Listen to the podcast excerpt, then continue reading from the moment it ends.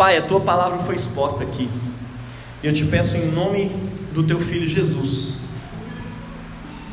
Que o teu Espírito Santo atue aqui hoje. Flua aqui entre nós. Nos dê a graça de nos arrependermos dos nossos maus caminhos,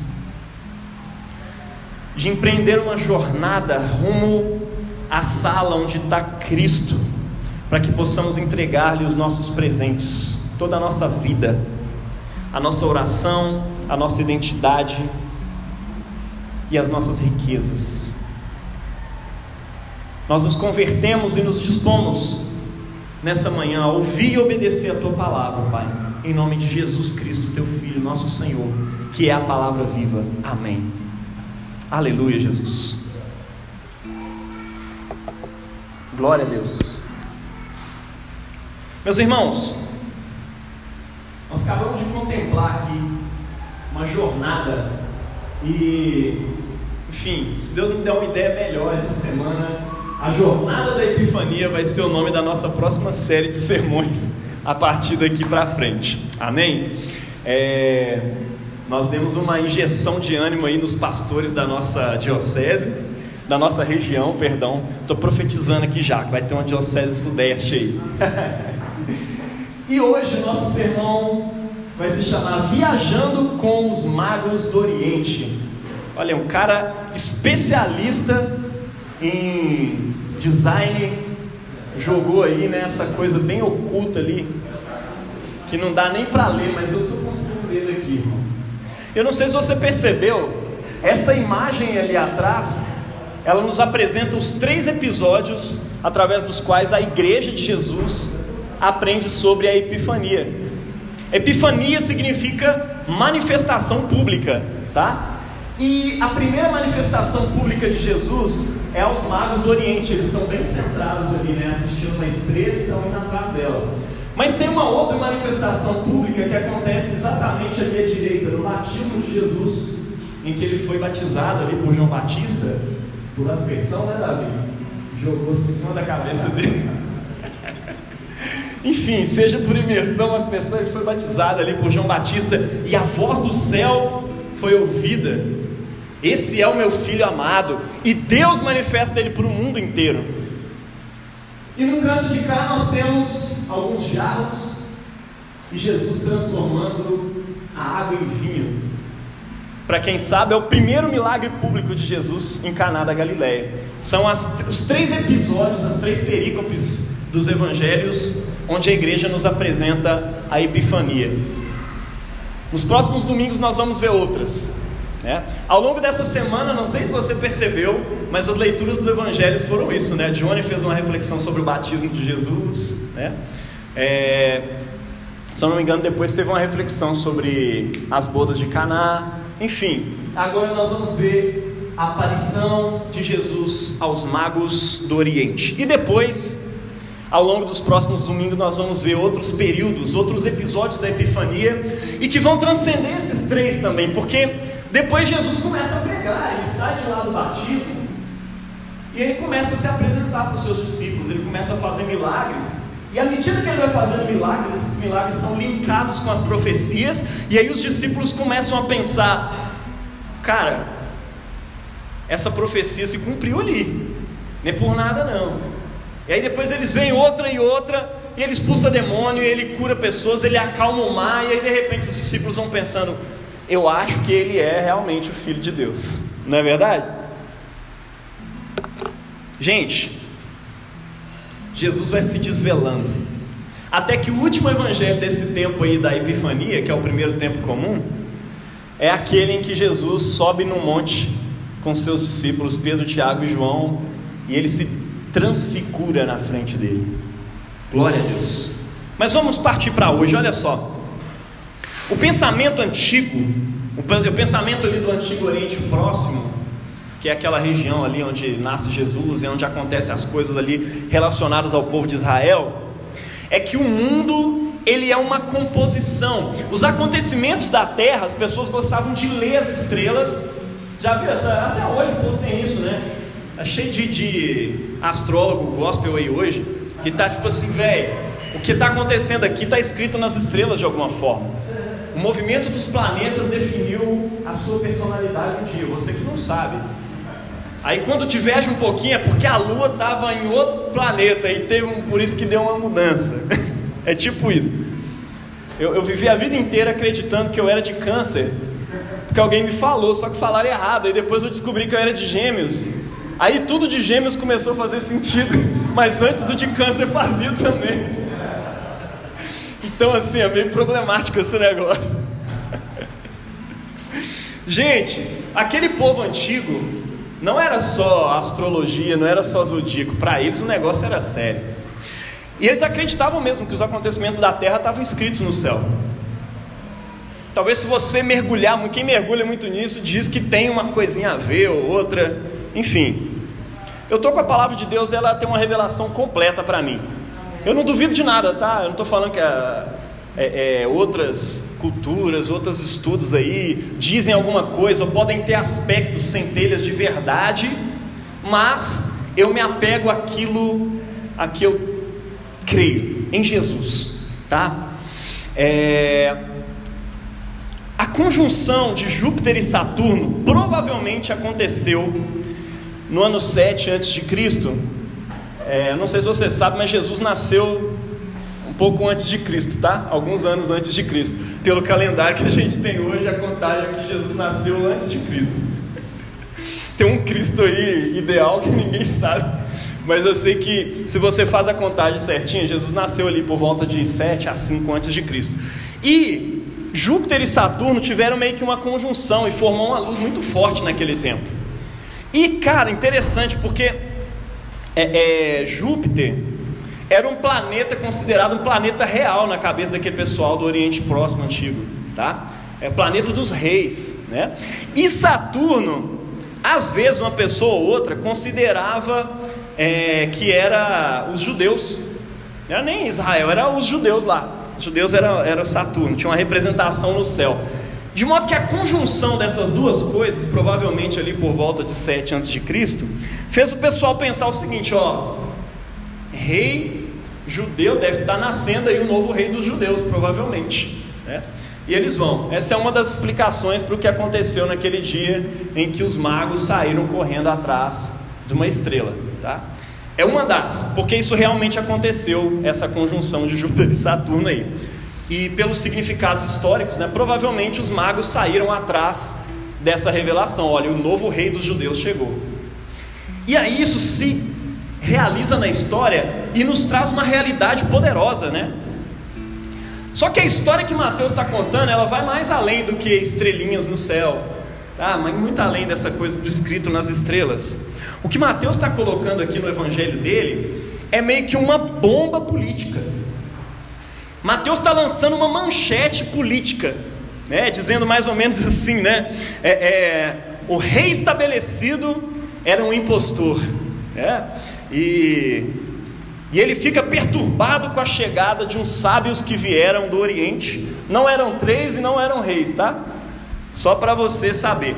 Então, alguns magos, talvez muitos, vieram com suas carruagens, imagina, ouro, incenso, mirra, vieram em camelos e de repente vão chegando ali.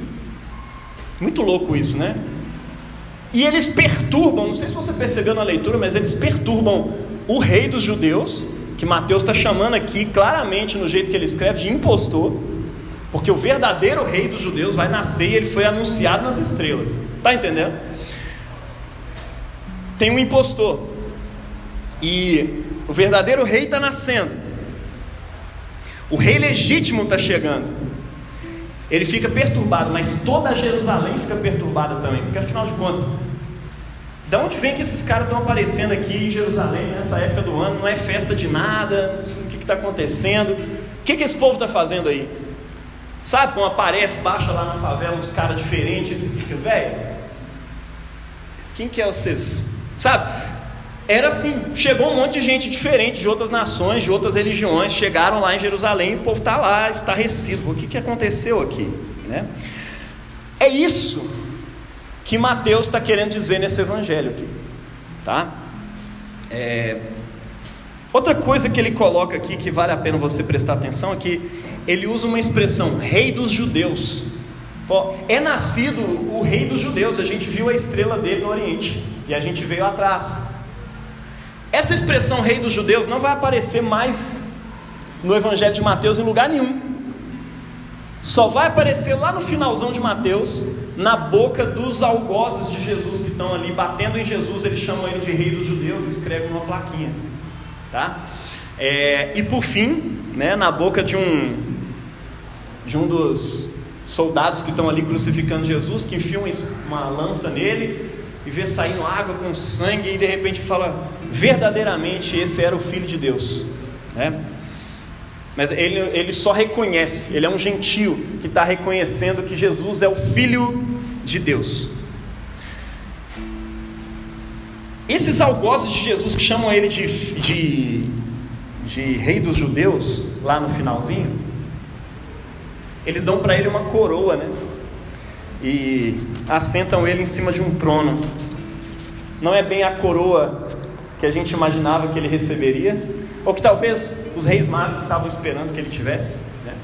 É, e nem o trono que se esperava, mas da perspectiva do reino de Deus, aquela coroa de sofrimento, aquele trono, aquela cruz na qual eles lhe pregaram, era exatamente o trono.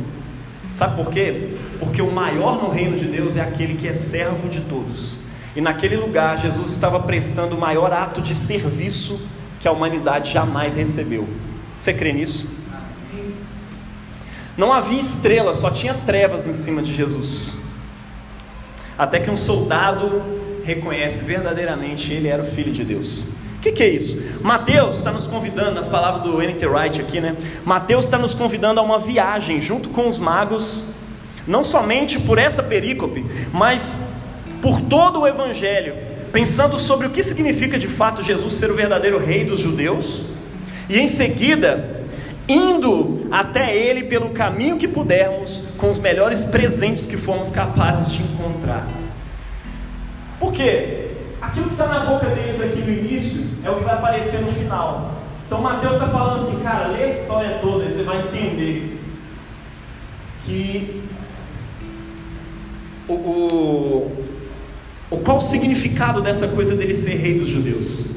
Não era só para ele ser o rei dos judeus simplesmente. A ideia é que todas as nações estão no entorno desse rei chamado Rei dos Judeus. Ele vem para governar não só os judeus, ele vem para governar todas as nações, de acordo com as profecias, especialmente o Salmo 72 e Isaías capítulo 11. Nos falam muito sobre isso. Se você quiser anotar para ler depois, você vai ver isso nas profecias. O rei dos judeus não era rei só para os judeus, ele era rei para todas as nações. E nessa viagem com os magos, nós aprendemos algumas coisas importantes Partindo de dois pontos. Primeiro, toda festa que nós celebramos na igreja de Jesus, ela precisa ser vista a partir de dois pontos. Dois pontos de vista, né? Existe um plano histórico, né, da manifestação, aqui hoje no caso, né, da manifestação do Senhor, na história da visita dos magos do Oriente. Né? No caso do Natal, existe um plano de vista histórico, onde Jesus nasceu. Mas existe também um plano da atualidade litúrgica como assim da atualidade litúrgica? O significado desses eventos históricos na nossa vida como igreja hoje e como que Deus representifica eles através da palavra, através dos sacramentos, quando nós experimentamos mais do que ouvimos com o nosso cérebro e raciocinamos sobre ele, quando a gente experimenta ele na nossa carne, quando essa palavra encarna em nós. Está dando para entender? Existe um outro plano que é o plano da atualidade litúrgica que nós vamos ver aqui hoje, que é a manifestação do Senhor na igreja. Amém?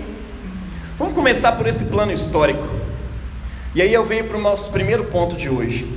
O reino, no reino de Deus, todos os povos são bem-vindos. Analisando esse texto aí, meu irmão, do ponto de vista histórico, Mateus está nos dizendo e a igreja está celebrando hoje, né? A vocação dos pagãos à fé. Que é pagão? Aquele que não era do povo de Israel, que não era né, o, o judeu, era o gentio, tá? Até os samaritanos acabavam vendo como pagão. Que era Israel, mas era meio misturado, era meio vacalhado ali, então era pagão.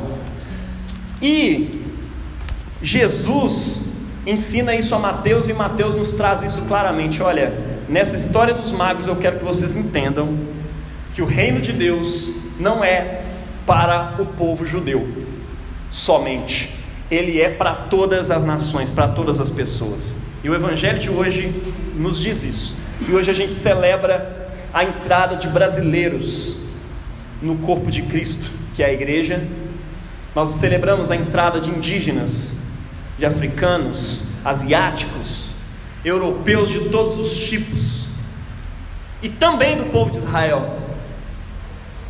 Não sei se você percebeu, mas ao longo desse tempo nós celebramos também, há poucos dias atrás, né, a, a, a entrada de Jesus ali, a circuncisão de Jesus, onde ele, através do rito da circuncisão, um judeu passava a fazer parte da aliança, ele entrava para dentro do seu povo. Ali Jesus entra, encarna a realidade de Israel, e a partir dali, ele está encarnando o que Israel é 100% da sua vida.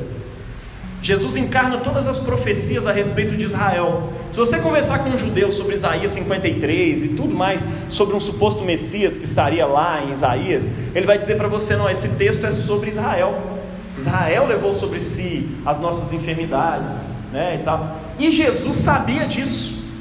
Mas o que acontece e que o judeu ainda não entendeu e que nós esperamos que entenda e que nós, como igreja, entendemos é que Jesus é o Israel verdadeiro. Jesus vira para os seus discípulos e diz Eu sou a videira verdadeira. Quando ele fala isso, os judeus sabiam bem do que ele estava dizendo. Eu sou a videira verdadeira. Eu sou, de fato, Israel. O Israel que está aí, fazendo tudo errado, Deus pode suscitar filhos para Abraão no estalar de dedos. Mas o Israel de verdade é aquele Israel que está em torno de mim e que através de mim se torna parte do povo de Deus. Tá? Então, o povo de Deus não é mais judeu, o povo de Deus não é mais Israel, o povo de Deus foi estendido. Tem uma profecia de Isaías que meu pai gostava muito de falar, que é: alarga o espaço da tua tenda. Né? Israel, através de Jesus, alargou o espaço da sua tenda para que pudesse caber mais do que aquele povinho étnico, para que pudesse caber todas as nações. Amém? Você crê nisso? Ainda bem que você crê, que se você não crê, você não está dentro desse negócio. Você faz parte desse povo que não fazia parte do povo de Deus, mas agora você faz parte do povo de Deus. Glória a Deus por isso. O mistério mantido oculto desde os séculos, agora revelado nos últimos tempos. A saber, essa é a segunda leitura que a gente fez hoje, né? Que os gentios são co-herdeiros. Cara, herança é um negócio que você bota quem é de casa, mano. Às vezes até quem é de casa você fica na dúvida se coloca ou não na herança, né? Mas aqui Deus está estendendo a sua herança através do seu próprio filho para todos aqueles que foram batizados nele e se tornaram parte da videira. E para todos os que comem bebem do seu corpo e do seu sangue, alimentando-se da seiva que alimenta essa videira pela eternidade. Eu e você, na videira, somos povo de Deus. É por isso que o apóstolo Paulo está dizendo isso: somos co-herdeiros de um mesmo corpo e participantes da promessa em Cristo, ou seja, no Messias, pelo Evangelho. O Evangelho é exposto para você, de modo que você, ao crer no Evangelho, começa a fazer parte disso. E entra nele pelo sinal visível dessa graça invisível que é o batismo. E continua nele pelo sinal visível da graça invisível que é a ceia do Senhor que nós celebraremos daqui a alguns minutos. Os magos são gentios. Mateus está querendo que a gente entenda isso desde o início. Ele não é rei somente dos judeus. Salmo 72 dizia isso. Isaías 11, de 1 a 10 dizia isso. O evangelho dele vai culminar com uma grande comissão. Você já. Quem lembra aí da grande comissão? Quem for do G12 não pode errar isso de jeito nenhum. que, que diz a grande comissão?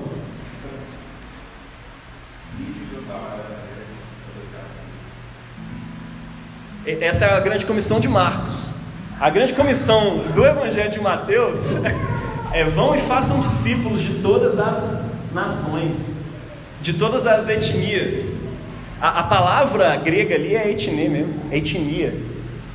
Ou seja, Jesus ele cumpre o ministério dele todo no, no, no, Evangelho de Mateus voltado para os judeus, porque ele tinha um negócio ali com os judeus. Mas ele começa e termina dizendo que todas as nações são convidadas.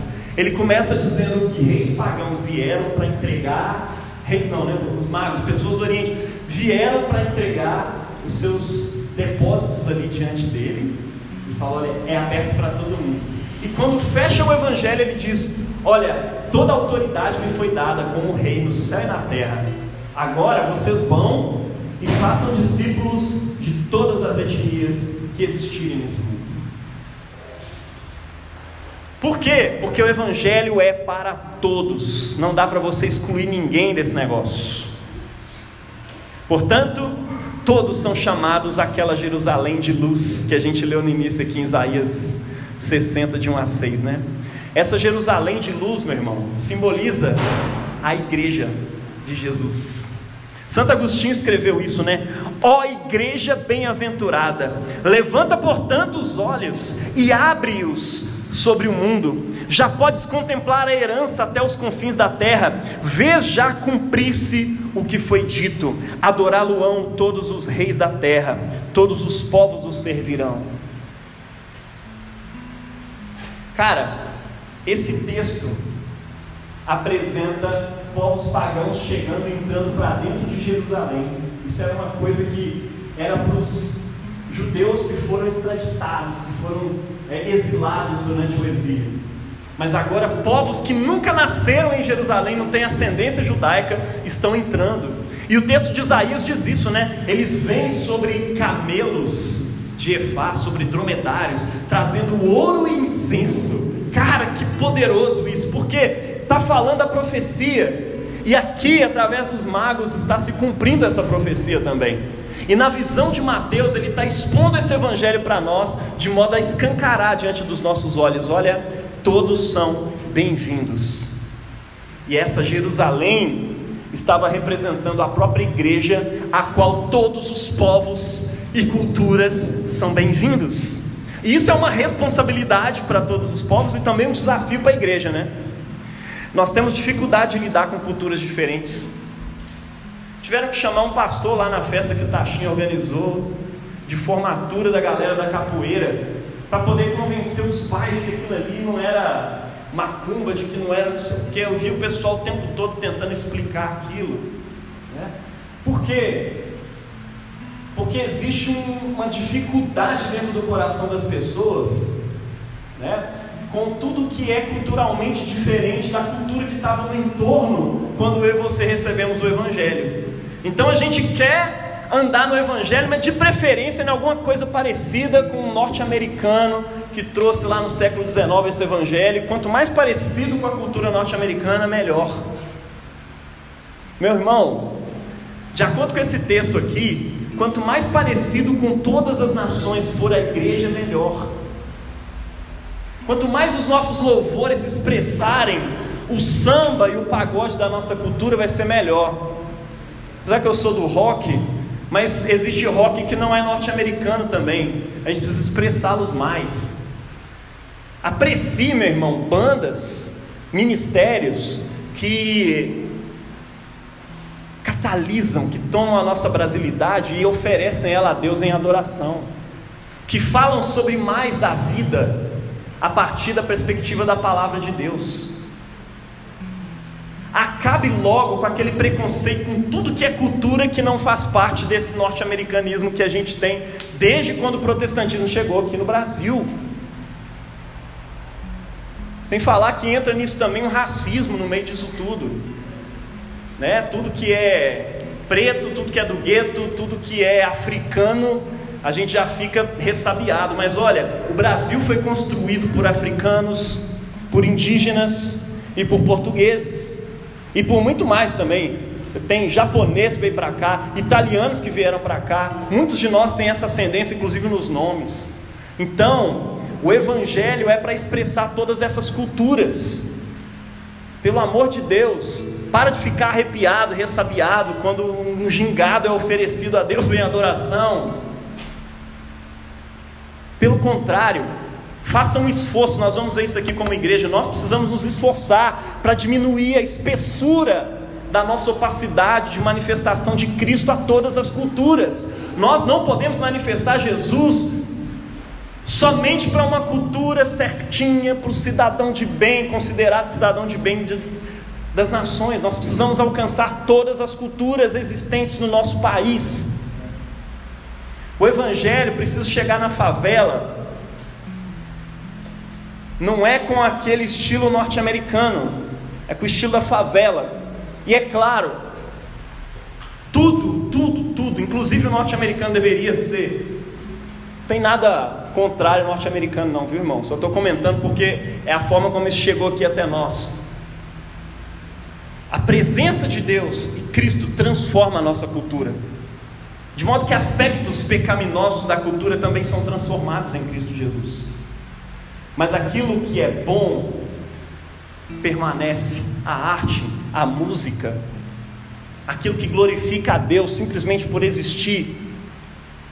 Amém? E reveja seu preconceito, porque muitas vezes você tem preconceito com a cultura africana, com a cultura indígena, mas não tem nenhum preconceito com a cultura nórdica, mais encapetada ainda, com a cultura é, é, grega. Você sabe o nome de todos os deuses do panteão grego e fala eles sem arrepiar. Mas fala dos orixás, você arrepia na hora. Mas é a mesma coisa, tá? Você adora C.S. Lewis, Tolkien, cultura erudita e tudo mais, mas ó, o reino de Deus cabe muito mais do que isso. Eu acho maravilhoso o que Lewis e Tolkien fizeram com a cultura nórdica, com a cultura grega, com a cultura romana, é maravilhoso. Mas tem uma tarefa para mim e para você, brasileiros. Vamos fazer o mesmo com a cultura que nós fazemos parte e que é do nosso entorno, a cultura africana, a cultura indígena. Que tal? santifica isso, sem medo, sem medo, meu irmão. Esses caras não tiveram medo, eles foram criticados também. Então seja você sem medo. Seja o Lewis brasileiro, você que gosta de escrever. Seja o Tolkien brasileiro. Use a cultura no nosso entorno e apresente o Evangelho para as nossas crianças. Em nome de Jesus. Não sejamos mais confundidos com pessoas que só querem para si. Não é verdade? Mas isso também é um desafio para as culturas. A salvação do Senhor encontra-se em Jerusalém. Eles tiveram que sair do conforto de suas culturas e irem até lá em Jerusalém. Eles tiveram que entrar na igreja. Tiveram que passar pela igreja e pelas escrituras para encontrar Jesus. E isso é o nosso segundo ponto de hoje. Na procura por Cristo hoje, é preciso empreender uma jornada de fé, persistência e humildade. E aqui os povos precisam entender isso. E agora nós entramos no ponto, no plano da atualidade litúrgica. Até então nós vimos que a história representa, mas agora eu quero a atualidade litúrgica. E se tiver café ainda, eu quero uma xícara para a gente conseguir ir até o final. Olha só, os percalços dos magos são símbolo do itinerário da fé que eu e você precisamos trilhar até a epifania, até a manifestação da glória de Deus. Primeiro, eles abandonaram as suas casas confortáveis. E eu vou falar isso no estilo dos evangelhos, para ver se você pega o link aí. Eles saíram da sua terra e do meio dos seus parentes eles saíram da sua parentela e foram para uma terra que era desconhecida. Quem você conhece mais na Bíblia que fez isso? Abraão. Eles trilharam o caminho de Abraão, meu irmão. Ó, tinha outra xícara aqui. É assim que a Priscila encontra um monte de xícara lá em casa. É... Eles abandonaram suas casas confortáveis no Oriente e colocaram-se num caminho desconhecido, num caminho sobre o qual eles não possuíam qualquer controle, igual Abraão, à procura do menino rei, porque eles tiveram uma direção de Deus, E eles começaram com essa direção. E de modo geral, todos nós começamos com uma direção. Todos nós começamos com uma centelha, com uma fagulha que Deus acende no nosso coração. Eles só tinham visto uma estrela. Isso era símbolo do acesso a Deus, né, por meio da natureza, por meio dos raciocínios científicos, filosóficos. Lewis é um exemplo disso, né? C.S. Lewis é, é, conhecido como o mais resistente, né? o mais cético dos convertidos. Cara, se eu fosse eu, aprendia muito com a história de C.S. Lewis, é maravilhoso. Mas por meio daquela insistência ali, no meio de seus raciocínios, ele chega à conclusão de que Deus é real, um Deus criador é real. Muitos povos chegaram nessa conclusão, muitas pessoas chegaram nessa conclusão. Há indícios, inclusive, de que um rei asteca chegou a contemplar o céu e falou: Cara, alguém criou isso aqui. Eu não sei quem é não, mas a partir de hoje todo mundo vai adorar esse Deus que criou esse negócio aqui. Muito doido isso. Mas nós precisamos entender que isso não é suficiente. O seu esforço intelectual por reconhecer que existe um Deus por trás do universo, e quando você entende isso, você vê várias evidências. Basta acompanhar a galera aí da ABC2, né, Associação Brasileira de Cristãos na Ciência, você vai ver muito mais e eu estou falando de ciência robusta, ciência que leva a ciência a, a sério. Não é ciência que fica tentando provar a Bíblia pela ciência e nem é, é, provar a ciência a partir da Bíblia, não. Estou falando do negócio científico mesmo, mas a partir da fé cristã, sem abandonar a fé por causa disso, tá? Nós precisamos entender que esse raciocínio, essa contemplação de Deus na natureza, ela é uma centelha muito importante, mas ela não dá conta do recado. Nós precisamos entender que isso não é suficiente. E então eles vão até Jerusalém figura da igreja. Eles vão até Jerusalém. E aqui entra a parte da humildade deles. Porque eles eram sábios, eles estavam procurando e eles identificaram uma estrela que estava dizendo que o novo rei dos judeus chegou. Eles poderiam chegar lá e dizer: Vocês aí que são do pessoal dos judeus, né? Pois é, eu tive a revelação eu vou encontrá-lo, eu não preciso de vocês. Não, eles não fizeram isso. Eles entram em Jerusalém e eles ouvem o que os sacerdotes têm a dizer. Aonde é que vai nascer? Eles perguntam: aonde é que vai nascer o novo rei dos judeus? Cara, isso é de humildade poderosa. Caras que tinham ouro, poderosos, poderiam simplesmente virar as costas para Israel, mas eles vão lá porque eles sabem que o seu conhecimento não é suficiente. A sua busca simples, pura e simples, não é suficiente. Eles reconhecem que não poderiam encontrar Jesus sozinhos. Nós temos sempre essa tentação, né? Não pode deixar que eu busque sozinho. Ah, eu não preciso de. Mas não, olha, eu acho que o importante é procurar uma terapia. Não, não, eu dou conta sozinho, eu não preciso, né? Meus sentimentos vão bem, eu dou conta né? É... Meu irmão, acho que você precisa ler tal livro assim, assim, ó, conselho pastoral. Não, não preciso não, eu leio só a Bíblia e eu mesmo interpreto ali e tal. Meu irmão, você nunca vai encontrar Jesus sozinho. Fala isso com a pessoa que está do seu lado, você não vai encontrar Jesus sozinho. Isso é simbólico para a nossa caminhada, né? Então eles vão a Jerusalém, reconhecem que seus recursos eram insuficientes, incompletos por mais importantes que eles fossem. E eles reconhecem a dependência dos sacerdotes e das escrituras. Olha que doido isso, cara.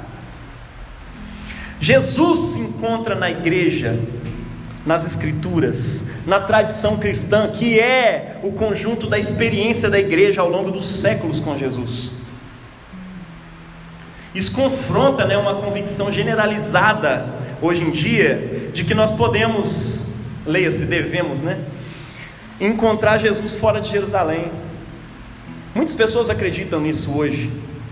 Estão cegas nessa ilusão. Não, Jesus, cara, Jesus assim, é meu brother, eu entendo, eu aproprio dele. Eu encontro ele, inclusive em grupos que polemizam com a igreja, né? Ou em ideologias humanitárias. que de Jesus elas só aceitam o fascínio da sua humanidade.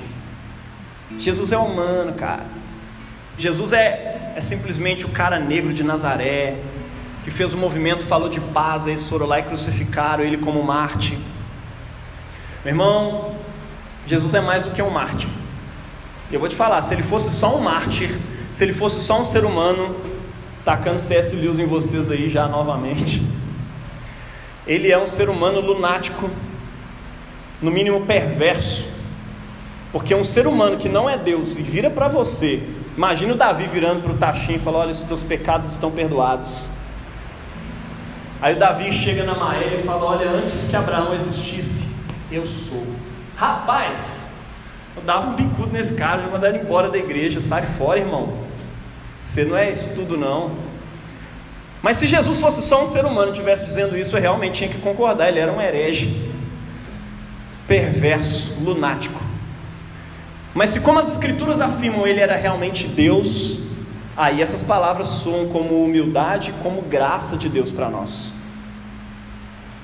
Meu irmão, essas ideologias que acreditam só na humanidade de Jesus, ah, Jesus era um cara legal, eu admiro muito Jesus. Como se você tivesse aquilo no mesmo nível de Jesus ali. E você diz: até que ponto de Jesus você vai com ele? Até que parte de Jesus você aceita e qual que você não aceita? Imagine o Davi chegando no, no Tiago. Eu sou o caminho, a verdade e a vida. Ninguém chega a Deus se não for por meio de mim. Meu irmão, aceita Jesus como Deus logo ou abandona Jesus de uma vez, porque um cara legal que fala umas coisas dessa, eu não acreditaria nele não. Não se pode encontrar a cabeça separada do corpo. Muita gente acredita que vai achar Jesus fora da igreja, mas olha, a palavra de Deus nos diz que a igreja é o corpo de Cristo, coluna e baluarte da verdade. Embora nos nossos tempos seja difícil acreditar nisso, e difícil reconhecer isso sem parecer uma prepotência. Quando isso parece prepotente para você, você tem que entender que isso é uma responsabilidade nossa como igreja. Amém?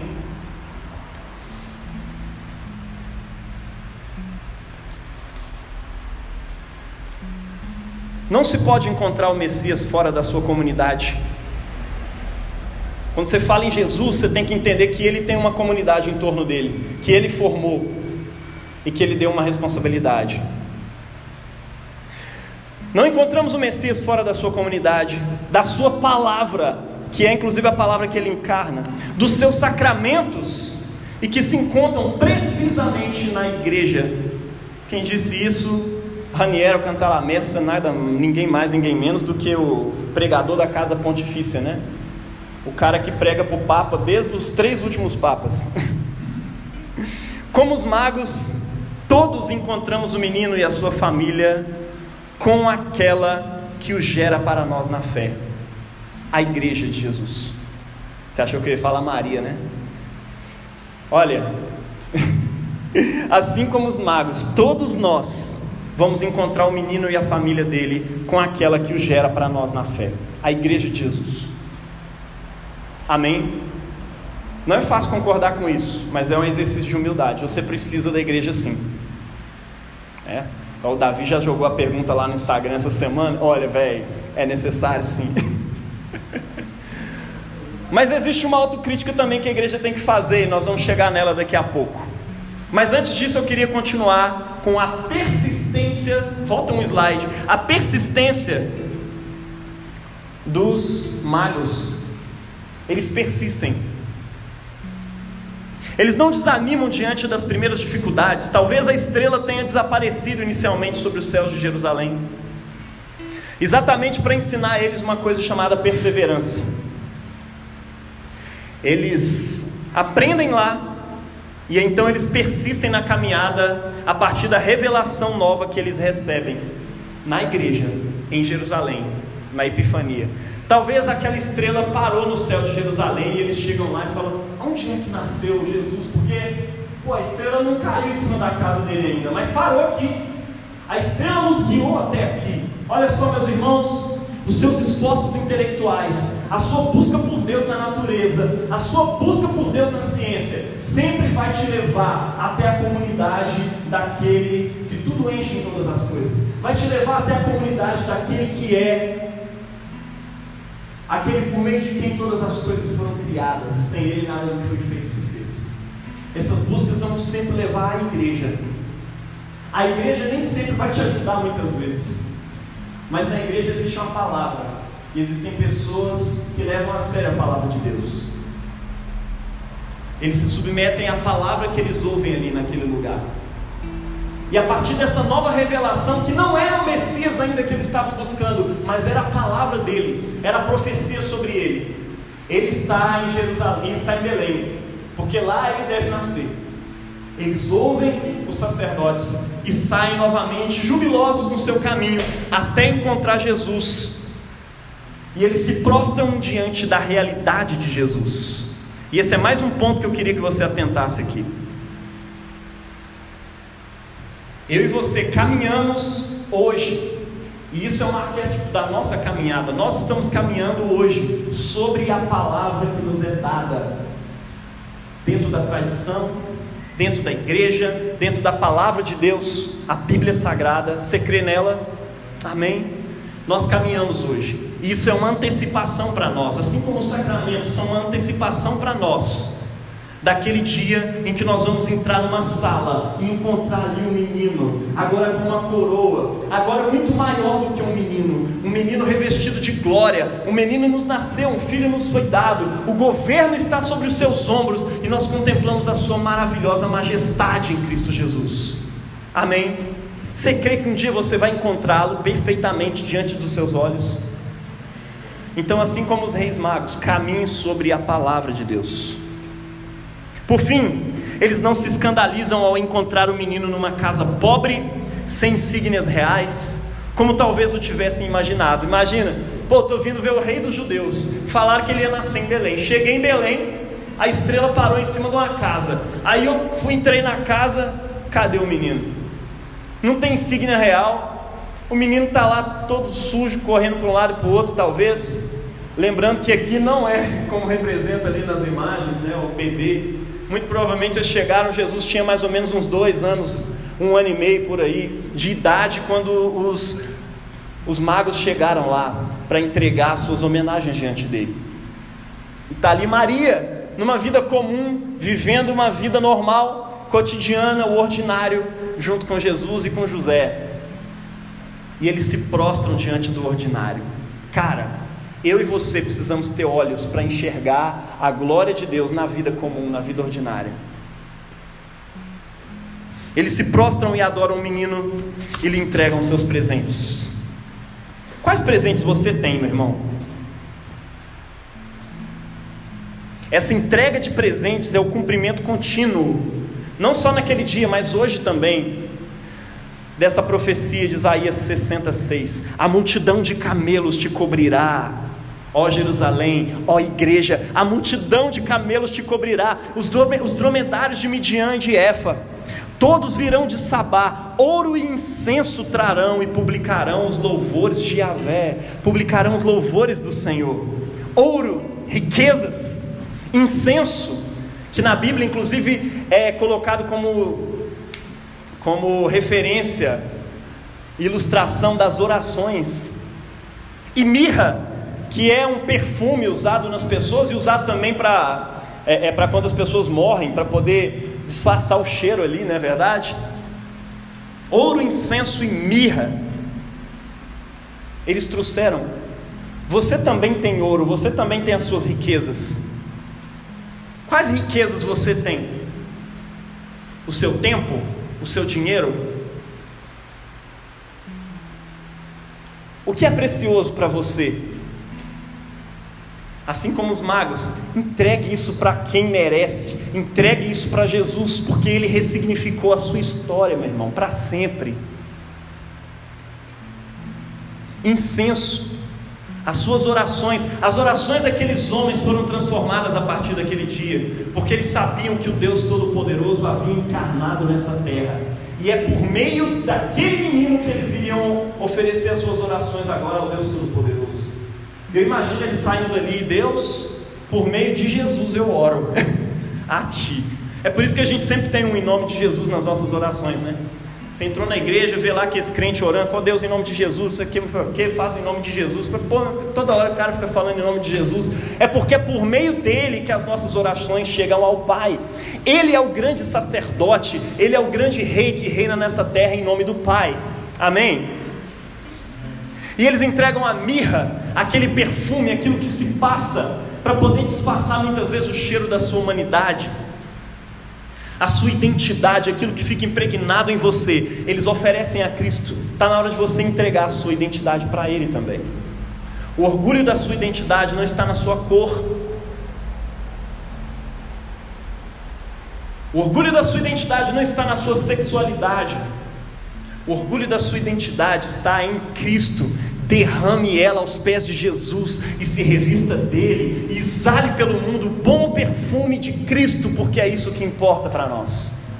É isso que importa para nós como igreja, é isso que importa para aqueles que são pagãos e que vieram e foram enxertados na videira, que é Jesus. Importa para nós exalar o bom perfume de Cristo às nações. No mundo antigo, ouro, incenso e mirra são presentes apropriados a reis e também às vezes para deuses. Você está preparado para entender que aquele menino é Deus? Por fim, um último ponto a respeito da Epifania, e que é um puxão de orelha na igreja. A igreja também precisa trilhar essa jornada. Porque, de acordo com o que a gente está falando aqui, parece que a igreja já resolveu o problema. Ah, eu já sou igreja, eu já encontrei epifania, então agora que os povos venham até mim, encontrem Jesus. Não! Em Jerusalém, os magos perguntaram onde poderiam encontrar o Messias. Os, os sacerdotes e os escribas, os mestres da lei, respondem essa pergunta, e aí eles seguem as orientações deles. E de fato eles encontram Jesus e o adoram. Glória a Deus por isso. Mas também hoje para encontrar Jesus, é preciso ir a Jerusalém. Aquela Jerusalém de luz que é a igreja, o lugar e o sinal da salvação sobre o qual resplandece a luz de Deus e na qual todos os homens são chamados a entrar para caminhar a sua luz. Entretanto, vale destacar também que a igreja, os sacerdotes, não, não, não moveram o dedo, né? não se mexeram, não se deslocaram em uma marcha triunfal ao encontro do Senhor. Você notou isso no texto? A igreja estabelecida daquele tempo não moveu uma palha para ir atrás do Messias. Eles souberam dizer aonde o Messias se encontrava. Mas eles continuam em casa nas suas infinitas discussões sobre como e onde vai nascer o Messias. Jesus não estava em Jerusalém. Nessa perícope, Jesus não estava em Jerusalém, ele estava lá em Belém sujo de gente, sujo de família, sujo de cotidiano. Enquanto os sacerdotes limpinhos estavam dentro da igreja, todo engomadinho, sabendo tudo a respeito dele, mas sem experiência nenhuma com ele. E essa é a autocrítica que a igreja precisa fazer. Da mesma forma, hoje, muitos sacerdotes decepcionam quem busca sinceramente por Jesus. Sabem dizer que Jesus se encontra entre os pobres, sabem dizer que ele se encontra entre os puros de coração, como José e Maria, sabem dizer que ele se encontra com os que sofrem, mas não descem para Belém, eles ficam lá em Jerusalém. E eu não quero colocar só os sacerdotes aqui, eu quero colocar a igreja também. Muitas vezes você sabe dizer onde Jesus está, mas você não move uma palha para ir lá onde ele está. Você diz que Jesus está com os pequeninos, está com o pobre, mas você não move uma palha para ir em direção ao pequenino e ao pobre. Eles não se mexem, eles não se curvam para entrar na gruta onde Jesus estava, porque eles não querem abrir mão do seu status. Eles não sujam as suas mãos com o Messias e a sua família, aonde eles realmente poderiam ser purificados de verdade. Com os pequeninos, com os sujos, com o pobre. Eles não enfrentam os riscos da viagem fora dos seus hábitos, das suas tradições, das vasilhas lavadas certinha. Ah, eu, tô, eu não posso sair daqui, eu vou me sujar. Mas é em busca do Messias. Ah, aí se não for, não é verdade? Eles não ouvem o que os outros povos dizem. Uma igreja fechada para a revelação de Cristo fora dela. É uma célula que não está recebendo mais vida de Deus. Isso vai inchar e vai morrer Assim como aquela igreja daquele tempo morreu e se explodiu. E a sua missão foi encarnada pelo verdadeiro judeu, pelo verdadeiro israelita que é Jesus. Não sejamos nós, como igreja, esses que não se movem para ir em direção ao lugar onde Jesus se encontra. Porque todas as vezes que fizeste ao menor dos pequeninos, a mim me fizeste. Eu tive sede, vocês não me deram de beber. Tive fome, vocês não me deram de comer. Eu estava nu e vocês não me vestiram. Vocês jogaram no Instagram para me cancelar. Eu estava preso e vocês não foram me visitar. Ficaram lá pensando com seus botões: que pecado será que ele cometeu para estar preso, hein? Porque rezando é que ele não estava. Não é verdade? Nós preferimos cancelar do que acolher o cancelado. Meu irmão, a nossa missão como igreja, especialmente nesses tempos difíceis políticos em que nós nos encontramos, é acolher, é ver Jesus no outro, é comer do mesmo pão que progressistas e conservadores comem é andar de mãos dadas com pessoas que pensam diferente de nós. Porque diante daquele rei, as nossas agendas e ideologias caem por terra e são feitos pó, porque ele sabe quem nós somos. Ele sabe o que é bom para esse mundo, não nós. Seríamos injustos se a gente generalizasse isso para todo sacerdócio ordenado e a toda a igreja, logicamente. Ignorando por má fé a igreja que vive e sofre com os pobres, que está realmente à disposição e a serviço espiritual do povo, que se consome para levar a luz do Evangelho aos pagãos, aos gentios, e antes para dar-lhes uma casa, uma acolhida, uma família, um trabalho, uma dignidade. Eu encontro isso nessa igreja, glória a Deus por isso. Pessoas daqui de dentro que estão se entregando, se doando para fazer isso aqui acontecer, se doando para cuidar de pessoas fora daqui. Uma igreja pequena que tem cuidado de pessoas que nem são dessa igreja. Glória a Deus por isso, não percamos essa graça de Deus. A igreja anglicana no Brasil tem caras que cheiram pobre, que cheiram mangue, como o reverendo Ivaldo Sales, lá em Pernambuco, que está num, lugar chamado Guaipu, se eu não me engano, e servindo aquela comunidade crianças carentes, pessoas que estão precisando, ele está lá o tempo inteiro, servindo aquela comunidade com sacramentos e com a sua vida, abençoando. Está nos projetos da prefeitura, está em tudo ali que está acontecendo. Outro irmão, Reverendo Souza, que iniciou um trabalho na pousada do Conde, lá na Paraíba, no lugar dos mais pobres daquela região. E como pastor, ele começou a mobilizar a igreja. Irmão, você tem dinheiro? Então você vai doar para a gente abençoar aquele irmão ali. Sabe por quê? Porque aquele irmão ali, a casa dele é feita de lona. Nós não podemos permitir que essa igreja fique assim. E ele mobilizava os irmãos. E o dinheiro não dava. Ele ia lá no, no depósito de material de construção e falou: Quanto é que você vai dar para a gente construir casa para o irmão lá na igreja? Porque não tem casa. E assim ele fez um projeto chamado Irmãos à Obra. E ele nem conhecia aquele programa. E ele saiu construindo casa para os irmãos, velho. Glória a Deus.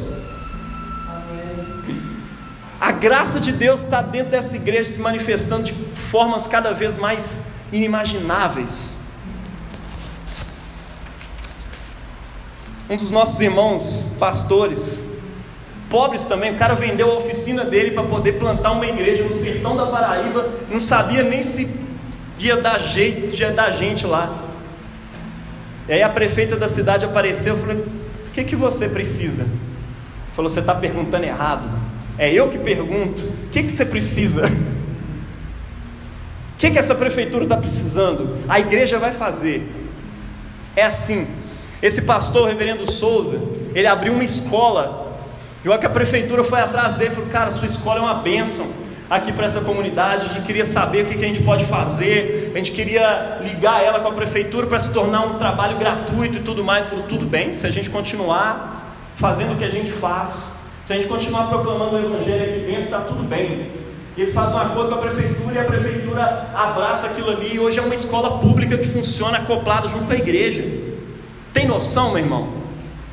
Um lugar que não tinha água, e por um milagre de Deus, porque as, a, a, os, os, engenheiros lá que mexem com furar terra para arrancar água lá do chão, furaram três vezes, e é o máximo três vezes em contrato, não achou água, foi mal, você paga o serviço e a gente vai embora. Aí um irmãozinho lá da rua, ele orando, Deus, por quê? Logo na igreja, a gente precisa de água. Aí o irmãozinho lá da rua falou, oh, pastor, mexe com a cisterna aí, eu vou entrar aí para dar uma olhada. E ele tinha tido um sonho na noite anterior que parece que estava explodindo água daquele lugar. O irmãozinho desceu lá embaixo, começou a mexer nos trem, no outro, coisa que os engenheiros três vezes não deram conta de fazer. De repente o irmãozinho sai subindo a escada correndo, falou: Reverendo Souza, tá subindo água aqui nesse negócio. E ele gosta de usar isso como um milagre. E ele leva todo mundo para na igreja dele e fala: Olha isso aqui, irmão. Isso aqui, ó, milagre. Está jorrando aqui todo dia. E quando falta água na casa das pessoas na rua, eles vêm aqui na igreja e pegam a água, porque nunca falta água aqui. A igreja foi feita para ser a manifestação da glória de Deus na terra, meu irmão. A epifania começa aqui, dentro de nós, entre nós. É preciso, portanto, que a igreja acolha em profundidade, essa é a conclusão, o apelo da solenidade desse dia, propondo-se a lutar com todas as forças para diminuir a espessura da opacidade que a sua existência impede a manifestação de Cristo a todo mundo, a todas as pessoas, independentemente do jeito delas. a fim de que cada um de nós sejamos testemunhas junto com os nossos irmãos, testemunhas uns para os outros, epifania uns para os outros. Veja a glória de Deus em Maé, em Tiago, em Davi, em mim, mas que sejamos também epifania para o mundo, uns para os outros, e guias para o mundo à procura do Salvador para que sejamos nós mesmos epifania do Senhor para o mundo. Você quer isso, meu irmão? Nós o encontramos agora, esse nosso Senhor, como encontravam os magos, com um véu de humildade, mas nós vemos agora com um véu de humildade a mais. O véu do sacramento. E eu quero convidar você hoje, em nome de Jesus, a se dobrar diante de Cristo revestido dessa humildade, de um pão comum feito por irmão dessa igreja, que Deus decide revestir de glória, de um vinho comum que você pode comprar por aí, mas que se reveste da presença do Senhor. Eu convido você nesse momento a se colocar de pé. E que o seu coração se ajoelhe hoje. E que você abra os seus pequenos cofres e ofereça o que eles contêm: a nossa fé, a nossa esperança e, com, sobre todas as coisas, o nosso amor por Jesus. Eu quero que você pense hoje. Pela manhã, quando eu acordei, eu falei: Deus, eu te entrego a dádiva do meu dia. No início de uma jornada, meu irmão, entrega as suas expectativas a Ele como presente. Diante de um desafio, entregue os seus receios, porque os seus receios também são uma riqueza a qual você se apega para não se dar mal. Entrega tudo ao Senhor. Eu convido você a pensar o que mais eu preciso entregar. Qual a riqueza eu preciso entregar ao Senhor hoje? Feche os seus olhos e orem.